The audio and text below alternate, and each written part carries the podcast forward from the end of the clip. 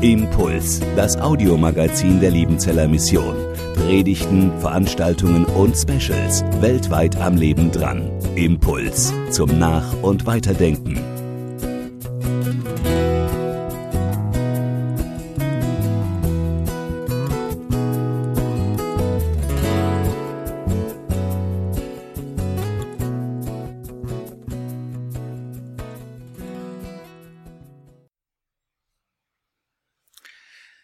Es war ein Karfreitag 1968. In der St. Josefskirche in Luzern in der Schweiz, schön am Vierwaldstätter See gelegen, wurde Gottesdienst gefeiert. Die Predigt hielt ein Theologe und Philosoph namens Gonsalv Meinberger. Auf den ersten Blick ein normaler Karfreitagsgottesdienst. Aber dann fielen in der Predigt Sätze, die die Zuhörer aufhorchen ließen. Gonsalv Meinberger stellte die Frage, wozu ist Jesus gestorben? Seine Antwort lautete, umsonst ist er gestorben. Umsonst ist er gestorben. Wir können uns vorstellen, dass diese Antwort Diskussionen ausgelöst hat. Und diese Diskussionen, die wurden nicht nur innerhalb der Kirche geführt, sondern auch in den Tageszeitungen der ganzen Schweiz. Man hat Gonsalv Meinberger widersprochen. Meiner Ansicht nach aus guten Gründen. Ich habe die Predigt gelesen. Und doch in einem Punkt müssen wir Gonsalv Meinberger wohl doch recht geben. Vordergründig sah es wirklich so aus, als sei Jesus umsonst gestorben. Der Sinn seines Sterbens war nicht offensichtlich. Jesus starb nicht für irgendwelche menschlichen Ideale wie Freiheit oder Gerechtigkeit, wo wir sagen würden, dafür lohnt es sich zu sterben. Der Sinn seines Sterbens war nicht so offensichtlich wie bei einem Martin Luther King, der für den Traum einer gerechteren Gesellschaft gestorben ist. Er war nicht so offensichtlich wie bei einem Dietrich Bonhoeffer, der sich dem Nationalsozialismus widersetzt hat, um eine politische Katastrophe zu verhindern und was ihm dann das Leben gekostet hat. Rein äußerlich betrachtet sah es eher so aus, als sei Jesus der Verkettung unglücklicher Umstände zum Opfer gefallen. Da war Pilatus, der nicht den Mut hatte, den Juden die Stirn zu bieten. Da gab es einen Verräter in den eigenen Reihen. Da war der Neid und das politische Kalkül der jüdischen Oberschicht. Da wurde Jesus von der Mehrheit seines Volkes verkannt. Nicht einmal seine Jünger konnten seinem Sterben einen Sinn abgewinnen. Die beiden Jünger aus dem Dorf Emmaus haben es so auf den Punkt gebracht. Wir aber hofften, er sei es, der Israel erlösen werde. Sie haben den Tod Jesu nicht als Konsequenz, als Krönung seines Lebenswerkes empfunden, sondern als ein sinnloses Scheitern. Erst Jesus öffnete ihnen die Augen für den Sinn und für die Bedeutung seines Sterbens. Und darum geht es nun auch in dem Abschnitt des Hebräerbriefes, der uns heute als Predigtext gegeben ist. Ich lese uns aus Hebräer 9 die Verse 15 und dann noch die Verse 26b bis 28. Wer mitliest, muss also hier dann springen. Vers 15. Und darum ist Jesus auch der Mittler des neuen Bundes, damit durch seinen Tod, der geschehen ist zur Erlösung von den Übertretungen unter dem ersten Bund, die Berufenen das verheißene ewige Erbe empfangen.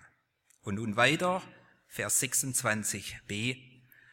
Nun aber am Ende der Welt ist er ein für allemal erschienen, durch sein eigenes Opfer die Sünde aufzuheben. Und wie den Menschen bestimmt ist, einmal zu sterben, danach aber das Gericht, so ist auch Christus einmal geopfert worden, die Sünden vieler wegzunehmen. Zum zweiten Mal wird er nicht der Sünde wegen erscheinen, sondern denen, die auf ihn warten, zum Heil. Herr, und nun segne dieses Wort an uns allen. Amen. Diese Verse aus dem Hebräerbrief, die wir eben gehört haben, möchten so etwas sein wie ein Augenöffner. Sie lassen uns einen Blick tun hinter die Kulissen der Passionsgeschichte. Sie lassen uns die Kreuzigung Jesu nicht aus menschlicher Perspektive sehen, aus der Perspektive des Historikers, sondern aus göttlicher Perspektive. Und sie tun das, indem sie uns die Augen öffnen für ein Dreifaches. Für den Grund des Sterbens Jesu, für die Wirkung seines Sterbens und für die Endgültigkeit seines Sterbens. Zunächst zum ersten, zum Grund des Sterbens Jesu. Warum ist Jesus gestorben? Er hat sein Leben geopfert, so sagt es der Verfasser des Hebräerbriefes, um die Sünde aufzuheben. Die Sünde aufzuheben. Eigentlich ist das zu schwach übersetzt. Eigentlich müsste man übersetzen, Jesus hat sein Leben geopfert, um die Sünde zu annullieren. Annullieren, das heißt ungültig machen. Das heißt bedeutungslos machen. Wenn man einen Vertrag annulliert, dann hat dieser Vertrag keine Bedeutung mehr. Dann ist man nicht mehr an diesen Vertrag gebunden. Sünde annullieren, das ist etwas, was kein Mensch vermag. Wir können Sünde psychologisieren, wo man dann nicht mehr von Schuld, sondern nur noch von Schuldgefühlen redet. Wir können Sünde bagatellisieren. Wir können sie zu einer verzeihlichen Schwäche erklären, so nach dem Motto Nobody is perfect, niemand ist vollkommen, so sind wir Menschen nun einmal. Wir können versuchen, Sünde zu kompensieren durch gutes Handeln, durch Wohltätigkeit. Neulich besuchte ich eine ältere Frau, sie ist schon Anfang 80 und ganz stolz erzählte sie mir, wie sie körperlich noch völlig fit ist und wie sie ihren Haushalt noch allein be bewältigt und wie sie ihre Zeitung noch ohne Brille lesen kann. Und dann sagte sie, ich habe in meinem Leben anderen so viel Gutes getan, dass mir Gott jetzt etwas davon zurückgibt. Wie tief steckt das in uns? Diese Vorstellung, wir könnten Gott beeindrucken durch das Gute, das wir tun. Wir könnten damit bei Gott punkten, sodass zuletzt nicht wir in der Schuld Gottes stehen, sondern Gott in unserer Schuld steht. psychologisieren, bagatellisieren, kompensieren. Jeder hat so seine Strategie, wie er mit Sünde umgeht. Nur eines können wir nicht. Wir können Sünde nicht annullieren. Wir können die verkehrten Entscheidungen, die falschen Weichenstellungen in, ihrem, in unserem Leben nicht rückgängig machen. Wir können das Rad nicht zurückdrehen. Unser Leben ist eine Einbahnstraße, in der es immer nur vorwärts geht. Wir können das Wort, mit dem wir einen anderen Menschen verletzt haben, nicht zurückholen. Wir können das, was wir an anderen Menschen versäumt haben, nicht wieder gut machen. Vor allem, wenn der betreffende Mensch vielleicht gar nicht mehr lebt. Wir können das, was wir Gott schuldig geblieben sind, nicht abbezahlen. Sünde annullieren kann nur Gott allein. Und das tut er nicht einfach mit einem Federstrich so nach dem Motto Schwamm darüber. Es wird ja immer wieder die Frage gestellt, musste denn Jesus wirklich für unsere Sünde sterben? Muss denn Gott zuerst Blut sehen, damit er vergeben kann? Hätte Gott nicht einfach auch durch ein Machtwort die Sünde annullieren können? Ich denke, solange wir so fragen, haben wir noch nicht wirklich verstanden, welches Gewicht die Sünde hat. Sünde lässt sich nicht einfach mit einem Federstrich aus der Welt schaffen. Und es gibt Situationen, wo uns das auch bewusst wird. Vor kurzem erschien in unserer Zeitung ein Bericht über eine Gerichtsverhandlung, vielleicht haben Sie ihn gelesen. Es ging da um ein illegales Autorennen, das einer unbeteiligten jungen Frau, einer 19-jährigen Studentin, das Leben gekostet hatte. Und allen Beteiligten war klar, keine Strafe kann das aus der Welt schaffen, was hier geschehen ist. Das mag vielleicht eine Genugtuung sein für die Angehörigen aber keine Strafe kann das aus der Welt schaffen, was da passiert ist. Das übersteigt unsere Möglichkeiten. Sollten wir da wirklich meinen, Gott würde die Sünde mit einem Federstrich annullieren? So einfach hatte sich Gott nicht gemacht. Im Gegenteil, Gott ist bis zum Äußersten gegangen. In seinem Sohn Jesus Christus hat er sein eigenes Leben in die Waagschale geworfen. Es geht hier nicht um ein Menschenopfer, so wie das manchmal dargestellt wird, als sei Gott unbeteiligte Zuschauer beim Kreuzesgeschehen und lässt sich hier ein Opfer darbringen. Nein, Gott selber, so sagt Paulus in 2. Korinther 5, Gott selbst war in Christus.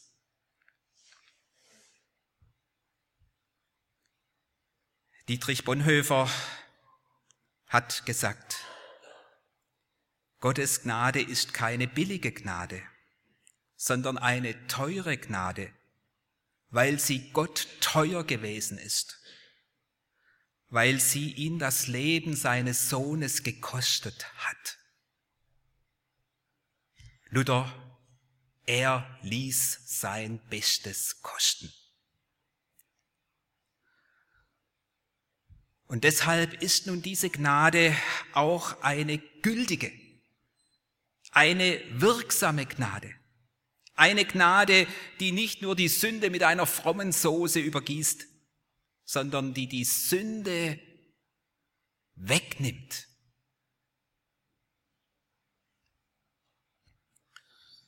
Was heißt das für uns persönlich? Karfreitag heißt, du bist nicht mehr der Gefangene deiner Vergangenheit. Was war, ganz gleich was war. Es darf dich nicht mehr beschweren. Deine Vergangenheit darf nicht mehr deine Zukunft überschatten. Seit Karfreitag steht Jesus zwischen deiner Vergangenheit und deiner Zukunft. Das ist die Botschaft von Karfreitag. Jesus steht zwischen deiner Vergangenheit und deiner Zukunft. Du darfst in die Zukunft gehen mit freiem Rücken. Du musst nicht mehr Angst haben, dass dich irgendwann deine Sünde einholt und dir den Weg versperrt. Jesus steht zwischen deiner Vergangenheit und deiner Zukunft. Nicht, dass Gott die Vergangenheit ungeschehen gemacht hätte, aber sie darf dich nicht mehr belasten. Sie darf nicht mehr deine Zukunft verdunkeln. Martin Luther hat einmal gesagt, was wirkst du immer noch an deiner Sünde, die doch Christus längst verschlungen hat? Was wirkst du immer noch an deiner Sünde, die doch Christus längst verschlungen hat? Wir kommen zum zweiten Punkt, die Wirkung des Sterbens Jesu. Was hat sich durch Karfreitag in dieser Welt verändert? Ist unsere Welt nicht die alte geblieben? Ist Jesus vielleicht doch umsonst gestorben? Wenn wir an Tage denken, die die Welt verändert haben, dann denken wir vielleicht an Tage wie den 9. November 1989, den Tag, an dem die Mauer fiel. Wir denken vielleicht an Tage wie den 11. September 2001, den Tag des Terroranschlags auf die Türme des World Trade Centers in New York.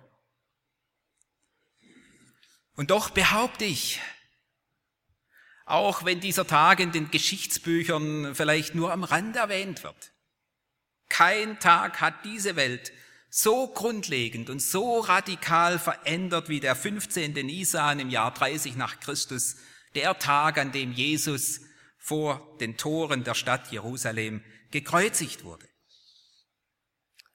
Ich weiß nicht, ob Ihnen vorhin beim Verlesen des Textes aufgefallen ist, dass unser Text vom Ende der Welt spricht. Und zwar eigenartigerweise nicht im Zusammenhang mit der Wiederkunft Jesu Christi, sondern im Zusammenhang mit seinem ersten Kommen. Im Zusammenhang mit dem Karfreitagsgeschehen. Wir lesen in Vers 26, nun aber am Ende der Welt ist er ein für allemal erschienen, durch sein eigenes Opfer die Sünde aufzuheben. Das heißt doch, für den Verfasser des Hebräerbriefes beginnt das Ende der Welt mit dem Karfreitag. Wobei mit Ende hier nicht der Weltuntergang gemeint ist, sondern die Vollendung der Weltgeschichte. Im Griechischen steht hier ein Wort, das dieselbe Wurzel hat wie dieses Wort, das Jesus am Kreuz ausgesprochen hat, das wir in der Schriftlesung gehört haben. Es ist vollbracht. Dieselbe Wortwurzel. Das heißt, für den Verfasser des Hebräerbriefes beginnt mit dem Karfreitag die Vollendung der Welt. Karfreitag bedeutet Vorwegnahme des Ausgangs der Weltgeschichte.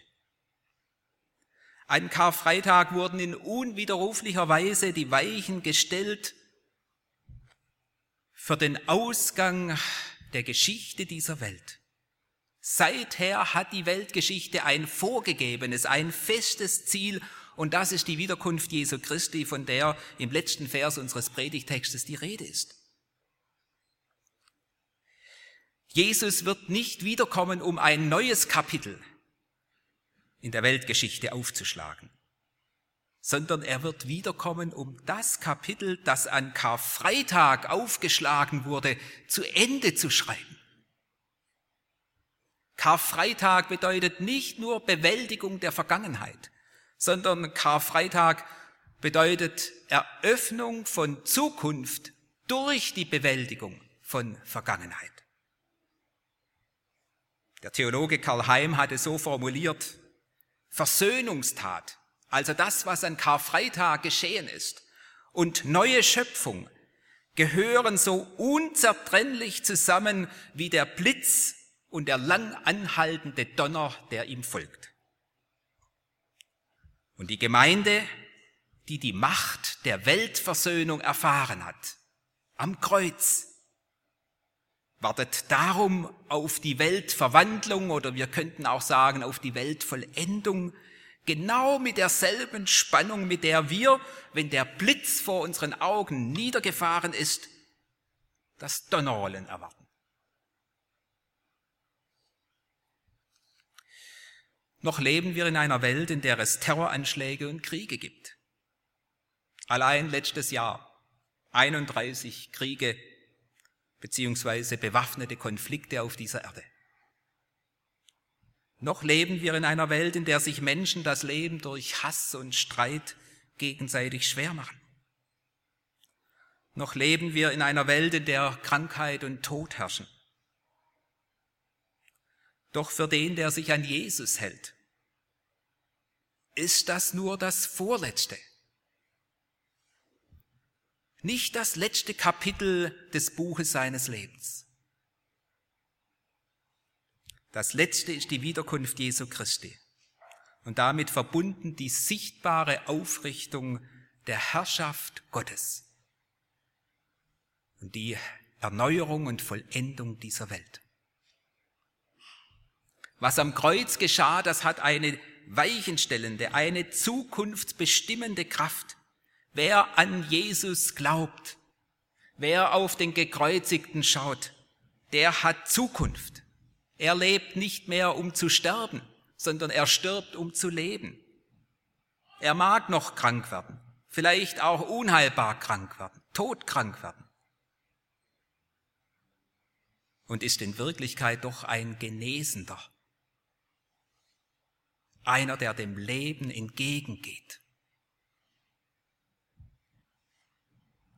Wer an mich glaubt, der wird nimmermehr sterben, sagt Jesus.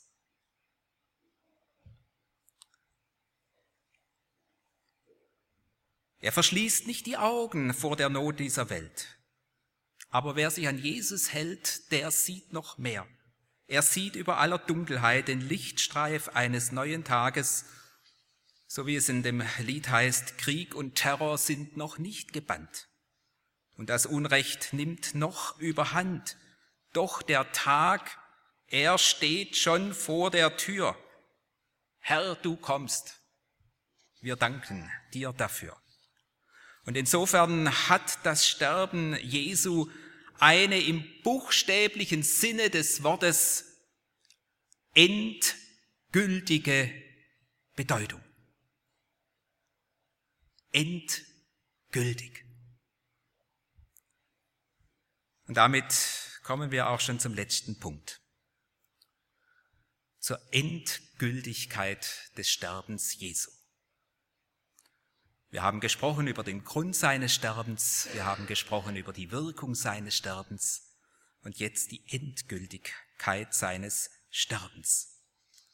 Zweimal spricht der Text von der Endgültigkeit des Todes Jesu. Ein für allemal ist Jesus in diese Welt gekommen, um durch seinen Tod am Kreuz die Sünde zu annullieren.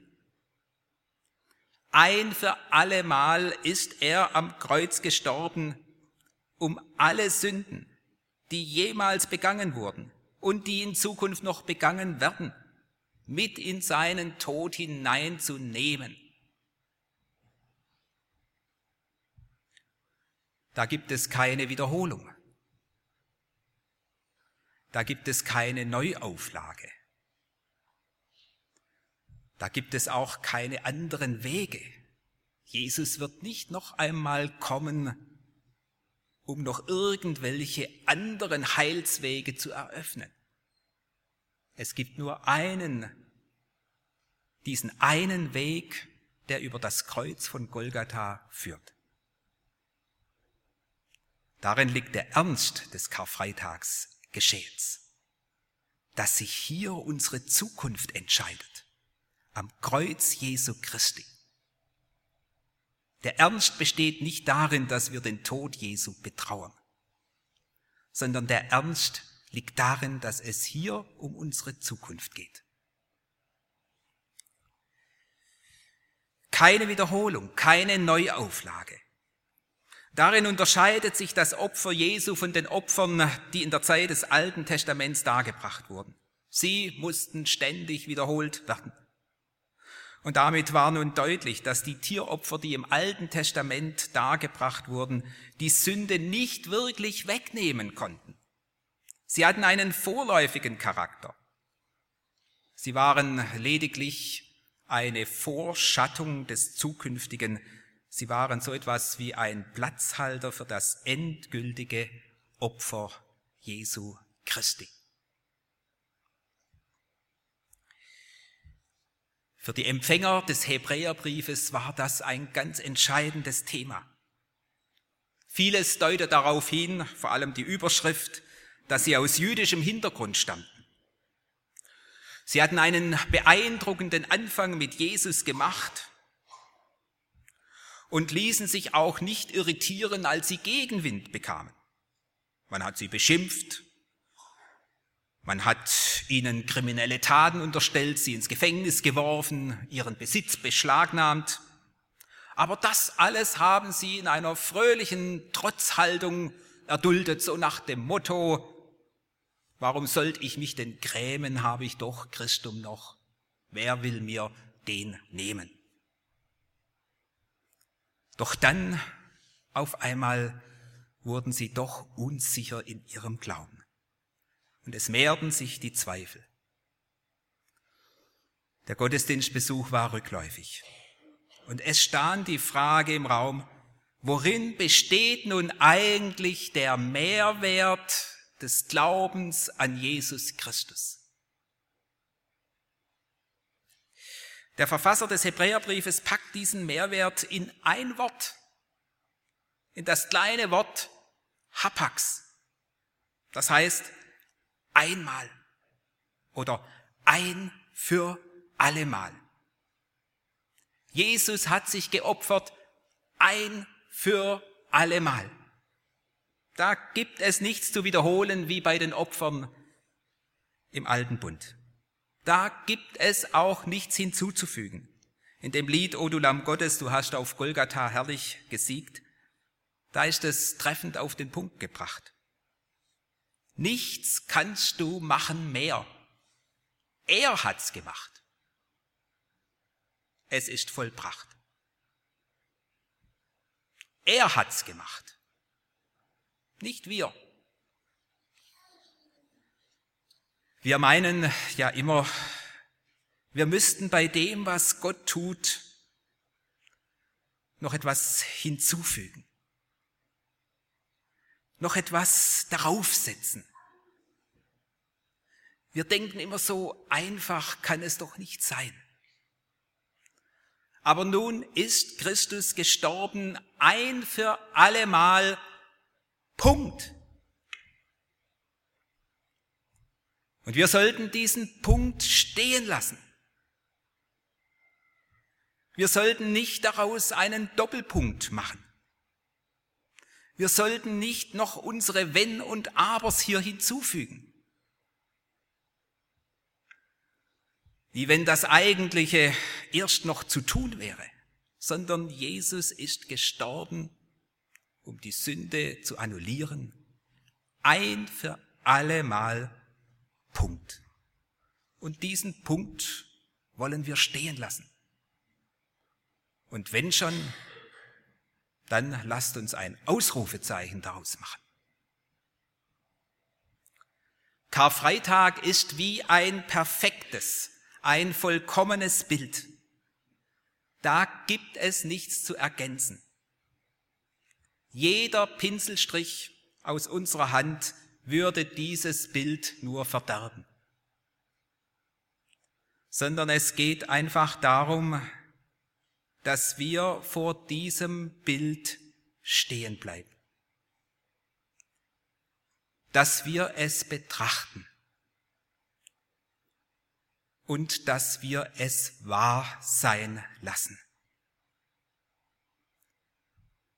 Nicht nur wahr im Sinne einer allgemeinen Wahrheit, sondern wahr für uns